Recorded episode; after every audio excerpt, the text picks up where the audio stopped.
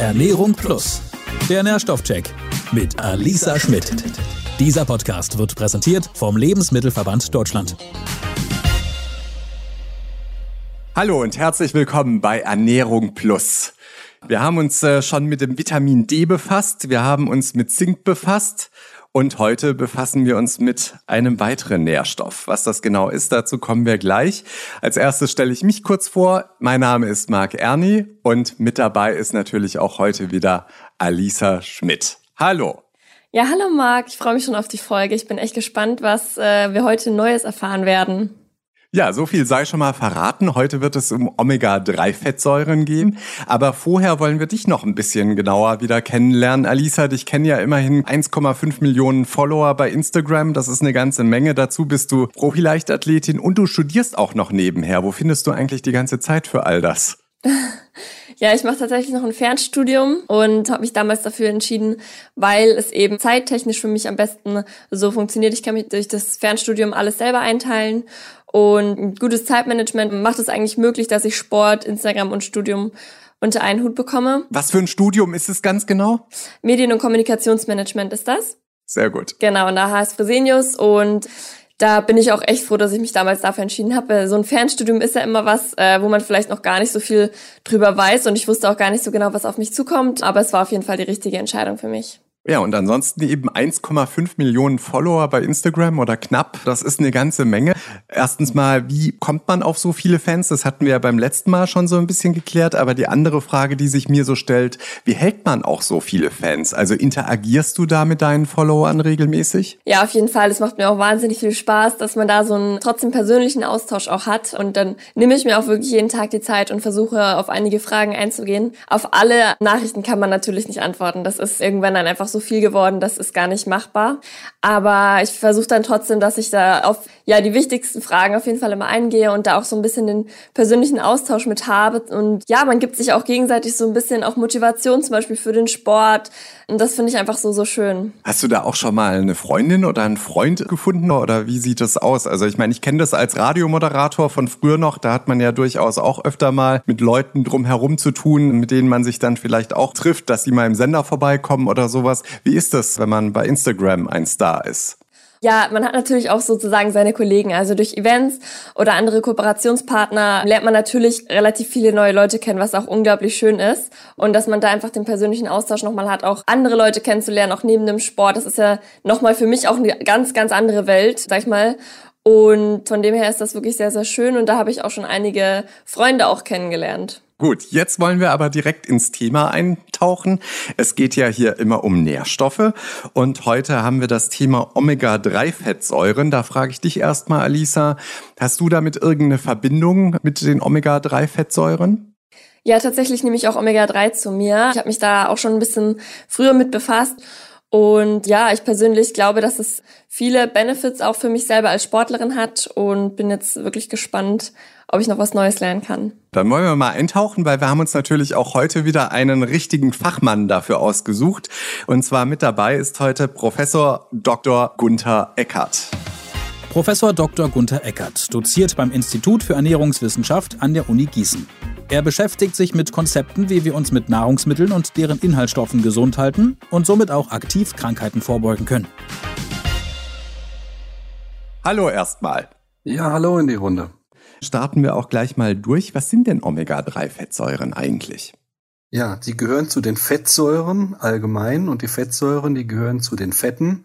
Wenn man Fett hört, denkt man sofort, oh Gott, Fett, das hat ja eigentlich einen negativen Touch sozusagen.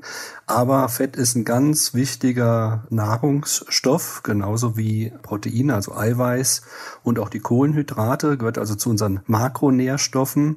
Und das Fett ist eben aufgebaut aus verschiedenen chemischen Stoffen, aus Glycerin und am Glycerin hängen die Fettsäuren dran. Man spricht dann auch von den Triglyceriden, weil pro Molekül Glycerin eben drei Fettsäuren verbunden sind. Und bei diesen Fettsäuren, da kann man entsprechend verschiedene Familien unterscheiden. Und die Omega-Fettsäuren sind eben ungesättigte Fettsäuren, die für den Körper essentiell sind. Das heißt, wir brauchen die, damit unser Körper ordentlich funktioniert. Und ähnlich wie Vitamine müssen wir die mit der Nahrung aufnehmen, sonst bekommen wir entsprechende Mangelerscheinungen. In welchen Lebensmitteln genau findet man denn Omega-3? Also man hört ja immer in Fisch, aber wenn, in welchem Fisch ist der überhaupt drin? Ist es in jedem Fisch enthalten? Nee, also bei den Omega-3-Fettsäuren, die kann man wieder unterscheiden in die kurzkettigen und die langkettigen. Wenn wir jetzt den Fisch ansprechen, da sprechen wir von den langkettigen. Und die sind ein ganz großes Problem, weil die kann unser Körper zwar aus den kurzkettigen herstellen, aber die Umwandlungsrate ist viel zu gering. Und deswegen wird empfohlen, entsprechend Fisch zu verzehren, zweimal die Woche mindestens und davon aber einmal auf jeden Fall fetten Seefisch. Warum fetter Seefisch? Weil die Omega-3-Fettsäuren dem Fisch praktisch als, ja, als Isolator dienen. Die werden nämlich in dem seine Membranen eingebaut und dadurch, dass diese langkettigen, ungesättigten Fettsäuren so beweglich sind, ist es so, dass praktisch die Zellmembranen des Fischs auch beweglich bleiben. Und diesen Mechanismus, der findet vor allen Dingen in fetten Seefischen statt, Kaltwasserfischen. Ja, also man findet zwar auch im Mittelmeer, in den Sardellen, die haben auch äh, relativ hohe Gehalte an Omega-3-Fettsäuren, aber vor allen Dingen Makrele, Hering, Lachs, die also wirklich im kalten Gewässer unterwegs sind, die sind dann reich an diesen langkettigen Omega-3-Fettsäuren, Eicosapentaen und Glucosahexaen. Schon mal ein paar, Fremd, paar, paar Fremdwörter hier reinzuwerfen, auch langläufig bekannt als EPA und DHA. Also wir kürzen kürzen diese Fettsäuren gerne ab, weil die natürlich so schwierig auszusprechen sind. Aber das kann man sich sehr gut merken. EPA und DHA sind hauptsächlich in den Kaltwasserfischen enthalten. Um noch einen Schritt zurückzugehen, wie wurden denn eigentlich diese Fettsäuren überhaupt entdeckt und wie kamen die zu ihren Namen? Also gab es da irgendwie einen Chemiker, der einen Fisch auseinandergenommen hat? Ja, ja, also die wurden halt im, im Zuge der allgemeinen Aufklärung der Strukturen im Körper und überhaupt in der Chemie, das, wie, wie Sie vorhin schon gesagt haben, sind ja letztendlich chemische Strukturen, wurden die irgendwann aufgeklärt. Und jetzt fragt man sich vielleicht, Omega, hat das irgendwas, mit, natürlich hat das was mit dem griechischen Alphabet zu tun, aber da kam irgendwann mal jemand auf die Idee, weil es halt wichtig ist, diese ungesättigten Fettsäuren heißt, die haben Doppelbindungen. Das sind ungesättigte Stellen im Molekül. Und da ist eben ganz wichtig, wo diese Stelle ist, damit die körpereigenen Enzyme eben die verwenden können, um sie zum Beispiel zu verlängern. Warum genau sind denn Omega-3-Fettsäuren eigentlich so wichtig für uns? Also ich finde, man hört immer wahnsinnig viel, was es alles für Benefits gibt, aber vielleicht können Sie uns das nochmal ganz kurz erläutern, was denn wirklich dabei auch stimmt. Da kann man sagen, die Wissenschaft hat festgestellt und dann lang ausholen.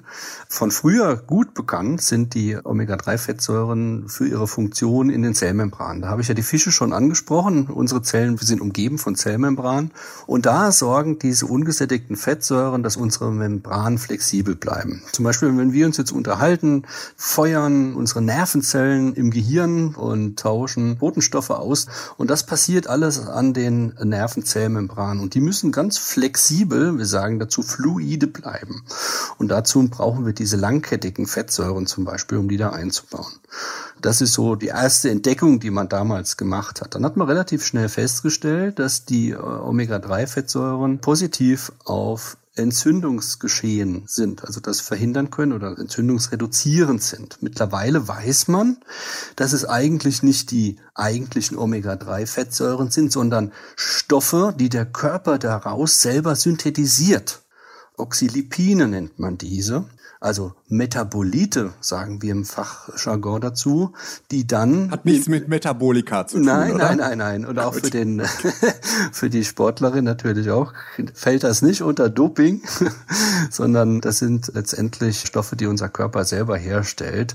Und da gibt es also Tausende und gibt sehr viele Funktionen. Zum Beispiel haben wir in der Arbeitsgruppe festgestellt, dass die Omega-3-Fettsäuren gut für unsere Zellkraftwerke sind, die Mitochondrien Bakterien. Und es gibt noch viele, viele weitere Funktionen. Zum Beispiel reduzieren sie die Thrombozytenaggregation. Das sind unsere Plättchen, die dafür sorgen, zum Beispiel, dass sich Blutgerinnsel bilden. Hat man jetzt vielleicht auch in der Corona-Zeit ja gehört, dass Intensivpatienten mit sogenannten Thrombozytenaggregationshemmern behandelt werden, weil im Zuge der Erkrankung sich eben hier solche Blutgerinnsel bilden können. Das ist ein Effekt, den auch die Omega-3-Fettsäuren mitbringen, natürlich nicht in therapeutischer Weise. Und sie machen Folgendes, sie senken auch die Triglyceride in unserem Blut. Wie sieht es denn aus bei den zum Beispiel Veganern oder Vegetariern? Wir haben ja gerade gehört, dass Omega-3 sehr viel zum Beispiel in Lachs vorhanden ist. Haben die dann zum Beispiel ein Problem, weil die essen ja gar keinen Fisch? Oder gibt es auch andere Lebensmittel, wo man noch Omega-3 gewinnen kann? Da müssen wir unterscheiden zwischen den langkettigen Omega-3-Fettsäuren und den kurzkettigen Fettsäuren.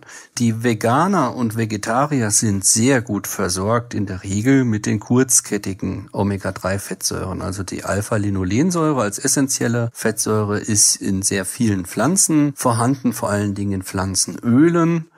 Und hier ist vor allen Dingen das Rapsöl zu nennen, allen voran das Leinöl, aber auch andere Öle wie zum Beispiel Perillaöl oder auch das Walnussöl könnte man anführen, wobei das Walnussöl einen relativ hohen Anteil wieder an Omega-6-Fettsäuren hat. Es gibt auch Lebensmittel. Man findet zum Beispiel die Omega-Fettsäuren auch in Gemüse zum Teil, aber in relativ geringer Menge, weil die gehören ja zu den Fetten. Also man findet das hauptsächlich in pflanzlichen Lebensmitteln, die eben halt auch Fett sind. Was wir auch wissen ist, dass wenn der Körper eben diese langkettigen Fettsäuren überhaupt nicht zugeführt bekommt, bei einer betont pflanzlichen Ernährung, dass dann die Umwandlungsraten sich zu erhöhen scheinen. Es sind keine gesundheitlichen Defizite bekannt, aber man hat natürlich dann, wenn möglicherweise eine Krankheit oder was weiß ich äh, auftritt, hat man natürlich keine Reserve mehr. Deswegen würde ich schon empfehlen, dass eben Veganer vor allen Dingen schauen, dass sie eben über Algenöle ihren Bedarf an langkettigen Omega-3-Fettsäuren decken. Und das ist auch ähm, machbar. Also sag ich mal, wie viel Leinöl müsste man denn am Tag ähm, zu sich nehmen, um auf den richtigen Gehalt von Omega-3 zu kommen? Man muss einiges an, an Fett zu sich nehmen. Also wir drücken das immer in Energieprozent aus. Man soll ja insgesamt 30 Prozent der Energie am Tag über Fett zu sich nehmen. Und da ist die Empfehlung, dass eben von diesen 30 Prozent Energie sollten sieben Prozent aus den ungesättigten Fettsäuren kommen. Wie kommen denn die Omega-3-Fettsäuren eigentlich überhaupt in den Fisch rein? Ja, letztendlich kommen die auch alle aus Algen. Der Fisch, der frisst Krill und der Krill hat vorher Plankton gefressen. Und so reichern sich die langkettigen Omega-3-Fettsäuren Fettsäuren dann beim Fisch an, weil der die eben braucht, wie ich vorhin schon ausgeführt hatte, um seine Membranen geschmeidig zu halten. Der kann aber selber auch keine langkettigen Fettsäuren herstellen. Der muss die auch mit der Nahrung aufnehmen wie wir. Nur der ist den ganzen Tag am, am Futtern und nimmt praktisch über seine Nahrungskette dann die Omega-3-Fettsäuren auf. Also wenn wir hingehen als Veganer und nehmen spezifische Öle oder Algenöle, dann sind wir eigentlich so ähnlich wie die Fischer unterwegs. Gut, wenn wir jetzt aber Plankton ausfiltern aus dem Meer und das irgendwie uns zuführen, wird eher schwierig, oder? Das könnte möglich sein, aber dann werden die Produkte extrem teuer. Also wir selber können das ja gar nicht. Also so ein Walfisch, der hat da entsprechende anatomische Ausstattung, um da kiloweise Plankton oder tonnenweise, ich weiß gar nicht, für seine Ernährung rauszufiltern. Das können wir ja gar nicht leisten. Und Fisch ist da gleich Fisch. Also ich meine, Sie hatten ja jetzt vorhin auch schon mal angedeutet, dass wenn der natürlich industrieverarbeitet ist, also ich sag mal das Thema Fischstäbchen als Beispiel. Kinder mögen ja nicht unbedingt immer Fisch. Das heißt, im Zweifel Fischstäbchen sind ja für die meisten Kinder schon erträglich. Aber wie sieht das dann aus? Ist dann, sind da auch Omega-3-Fettsäuren oder ist das da eher schon rausgekocht, sage ich mal? Ja gut, das ist weniger, was das Rausgekoche angeht. Meistens findet die Verarbeitung von dem Fisch schon auf den Hochseetrailern statt. Also nach dem Fang werden die da schon verarbeitet und tiefgefroren. Und die Fischstäbchen, die erhalten nachher noch eine Panade, aber sonst passiert mit denen nicht viel. Also es kommt darauf an, was ein Fisch für die Fischstäbchen verwendet wird. Also wenn das so ein Seelachs ist, das, was die Kinder am meisten mögen, da ist natürlich relativ wenig Omega-3-Fettsäuren drin. Äh, schön wäre es natürlich, wenn es Omega-3-Fettsäure reiche Fischstäbchen gibt, die zum Beispiel aus Lachs hergestellt sind, aber die mögen vielleicht die Kinder dann weniger. Übrigens, die alte Dosenkonserve, wo der Hering oder die Makrele drinne ist, die ist eine hervorragende Quelle. Das ist natürlich extrem fettig.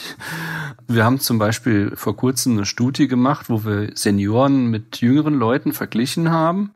Und die waren wesentlich besser mit langkettigen Omega-3-Fettsäuren äh, versorgt.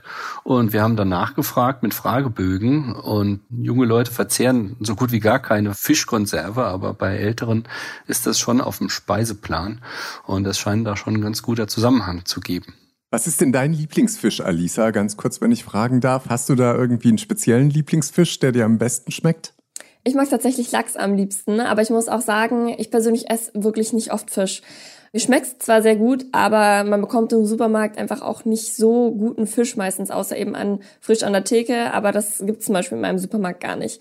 Von dem her habe ich zum Beispiel für mich auch entschieden, dass ich eben auf Omega-3-Kapseln zurückgreife oder ein bisschen Leinöl mit ins Frühstück gebe.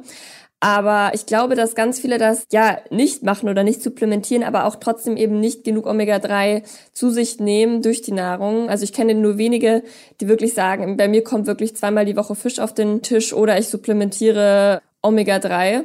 Gibt es denn dann irgendwelche Anzeichen? Also wie macht sich das bemerkbar, dass man vielleicht auch einen Omega-3-Mangel hat? Ja, das ist relativ diffus. Es kann langfristige Folgen haben für das Herz-Kreislauf-System. Es kann Folgen haben für unser Immunsystem so einen richtigen Mangelkrankheit, zum Beispiel, wenn man einen Vitamin C-Mangel hat, dann entwickelt man einen Skorbut, da fallen einem die Zähne, also so schlimm muss es ja nicht sein. Äh, oder ganz berühmt ist ein Vitamin B-Mangel. Das merkt man, indem man Entzündungen in den Mundwinkeln bekommt, die sehr gut mit dem Vitamin B-Präparat zu behandeln sind. Nach zwei Tagen ist die Sache wieder in Ordnung. Das ist bei den langkettigen Omega-3-Fettsäuren eben nicht so direkt merkbar. Das ist vielleicht aber auch ein Problem, um das dann zu vermitteln, warum trotzdem das wichtig ist für die Gesamthomöostase, also für die Gesamtgesunderhaltung auf lange Sicht es wichtig ist, eben Omega-3-Fettsäuren zuzuführen. Und ein Blick zum Beispiel auch auf die Blutwerte kann helfen, sollte man ja sowieso einmal im Jahr machen. Ähm, wenn man sieht, ich habe zu hohe Triglyceridspiegel, also zu hohe Blutfettwerte, ist es schon mal ein ganz guter Indikator, dass ich möglicherweise zu wenig Omega-3-Fettsäuren zu mir nehme. Und wenn man schon eine Blutuntersuchung macht, gibt es auch die Möglichkeit, den Omega-3-Index bestimmen zu lassen im Blut. Und wenn man sich Studien anschaut, sieht man, dass die große, größte Teil der Bevölkerung eben unterhalb des Sollwertes liegt, also zu wenig Omega-3-Fettsäuren mit der Nahrung aufnimmt. Deswegen ist es eine gute Idee, diese zu supplementieren. Wo liegt denn dieser Wert? Also wie viel muss ich zunehmen? Acht, das ist also acht Prozent der Fettsäuren in unseren roten Blutkörperchen, in der Membran der roten Blutkörperchen äh, sollten aus Eicosapentaen und Docosahexaensäure, also die beiden langkettigen Omega-3-Fettsäuren bestehen und die meisten haben einen Wert, der weit drunter ist, fünf und noch drunter und das ist dann schon langfristig mit Gesundheitsrisiken verbunden. Wie ist denn das denn überhaupt zum Beispiel jetzt in Deutschland? Sind da die Städte, die mehr am Norden sind und vielleicht auch am Meer liegen, da besser versorgt? Ja, also wo traditionell viel Fisch gegessen wird, kann man schon sagen, dass davon auszugehen ist, dass die natürlich besser versorgt sind. Aber mittlerweile ist es ja so, dass ja der Fisch auch ins Binnenland transportiert wird sozusagen und vor allen Dingen auch gefrorener Fisch seinen Weg in die Gefriertruhen findet und überall da, wo ordentlich Fisch verzehrt wird, dann auch ein höherer Blutindexwert zu messen ist, also eine bessere Versorgung da ist. Aber das stimmt schon natürlich an den Küsten, wo traditionell schon mehr Fisch verzehrt wird, ist die Versorgung natürlich viel besser. Generell ist es aber so, vielleicht nur am Rande, es gibt eine Theorie, dass der Mensch zu Mensch geworden ist aufgrund des Verzehrs von Fisch. Denn man hat festgestellt, dass an den Küsten Afrikas wahrscheinlich sich der Homo sapiens entwickelt hat und eine Theorie ist, dass eben da fetter Fisch verzehrt wurde und eben deswegen das Gehirn sich so ausbilden könnte und uns zu dem macht, was wir sind. Das ist ja hochinteressant. Also Lucy war im Prinzip, hat jeden Tag morgens, mittags, abends Fisch gegessen, ja? Möglicherweise. Wenn man jetzt äh, kein großer Fan von Fisch ist, würden Sie dann raten, auf jeden Fall Omega-3 zu supplementieren oder eben vielleicht auch die Omega-3-Fettsäure durch Leinöl oder Walnüsse zu sich zu nehmen? Und wenn ja, was wäre die bessere Variante? Also ehrlich gesagt, ich mache persönlich beides. Ich gucke, dass ich meine Ernährung Omega-3 reich gestalte. Bei mir kommen also jeden Tag mindestens eine Handvoll Walnüsse auf den Tisch. Und wenn Salate zubereitet werden, da mische ich immer ganz viele Öle. Leinöl ist auf jeden Fall auch immer dabei, Walnussöl, Rapsöl, das ist auf jeden Fall Standard. Damit sind wir schon mal gut versorgt mit dem kurzkettigen Omega-3-Fettsäuren, vor allen Dingen mit der Alpha-Linolensäure. Aber man muss sich auch ein bisschen, was wir heute auch erarbeitet haben oder erörtert haben, dass die Umwandlungsrate halt da so gering ist bei normalen Menschen. Und da muss man sich schon drum kümmern. Also da wäre es schon ratsam, dass man dann entsprechend zu Präparaten greift, die die langkettigen Omega-3-Fettsäuren enthalten. Also Fischölpräparate oder entsprechende Algenpräparate.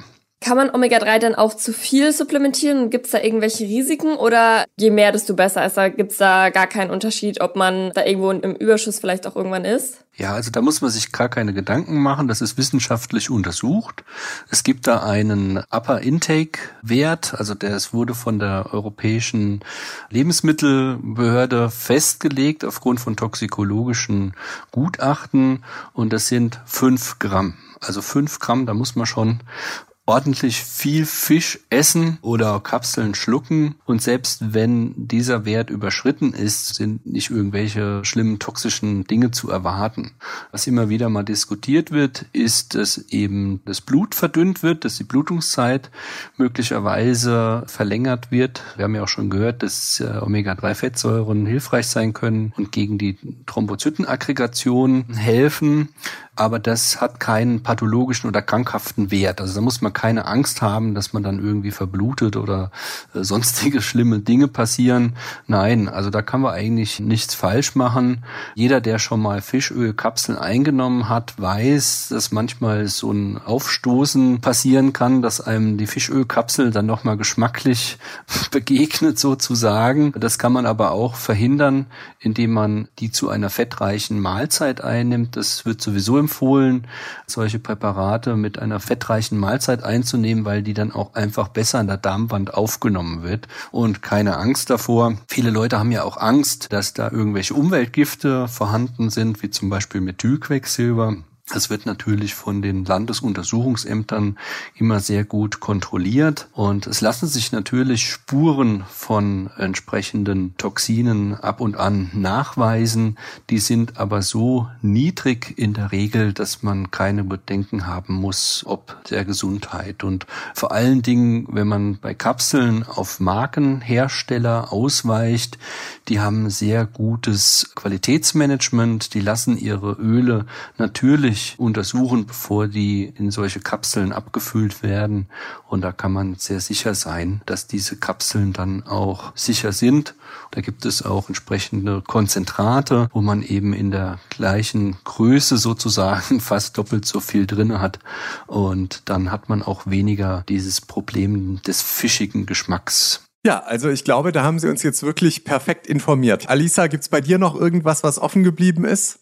Nee, bei mir ist jetzt eigentlich auch alles soweit geklärt und ich fand es auf jeden Fall sehr, sehr interessant. Da war auf jeden Fall einiges dabei, was mir noch nicht so klar war. Ja, da kommen wir ja auch wieder direkt zu deinem Fazit der heutigen Folge. Wie sieht das denn aus, Alisa? Was hast du heute sozusagen mitgenommen für die Zukunft? Oder was ändert sich vielleicht jetzt auch in deinem Ernährungsplan? Ich bin auf jeden Fall froh, dass ich bisher auch schon die Fischölkapseln konsumiert habe. Und ich habe eben auch vor kurzem erst angefangen mit dem Leinöl, mir das ähm, täglich auch ins Frühstück ein bisschen zu mischen. Weil pur, muss ich sagen, kriege ich das nicht runter. Und deswegen ist das eine ganz gute Option, sich das irgendwo mit reinzumischen. Und finde es wirklich interessant, wie wichtig Omega-3 wirklich für uns ist. Und glaube, dass das viele auch unterschätzen und wirklich viele ja gar nicht ausreichend zu sich nehmen. Ja, das war ja heute auf alle Fälle nochmal richtig ergiebig. Ich bin ja schon sehr gespannt. Wir haben ja noch weitere Folgen. Wir sagen jetzt erstmal vielen lieben Dank, Herr Professor Gunther Eckert. Gerne. Hat Spaß gemacht. Ja, uns definitiv auch. Vielen Dank. Und äh, Alisa, wir hören uns ja dann bald schon wieder. Da geht es dann um das Vitamin C. Isst du viel Obst? Vitamin C bekomme ich eigentlich hauptsächlich durch Obst. Ich denke, dass ich schon relativ viel Obst esse und bin da gespannt, ob das dann auch wirklich ausreicht oder was uns dann der Experte rät. Ja, ich habe früher immer diese Vitamin C Brausetabletten genommen. Bin ich auch mal sehr gespannt, ob die tatsächlich auch, wie weit äh, die tatsächlich ergiebig sind. Ja, dann hören wir uns wieder nächsten Monat. Bis dahin. Ernährung Plus. Der Nährstoffcheck mit Alisa Schmidt. Immer am letzten Mittwoch im Monat neu. Dieser Podcast wird präsentiert vom Lebensmittelverband Deutschland. Alle Folgen bei podnews.de und allen wichtigen Podcast-Portalen und Streamingdiensten.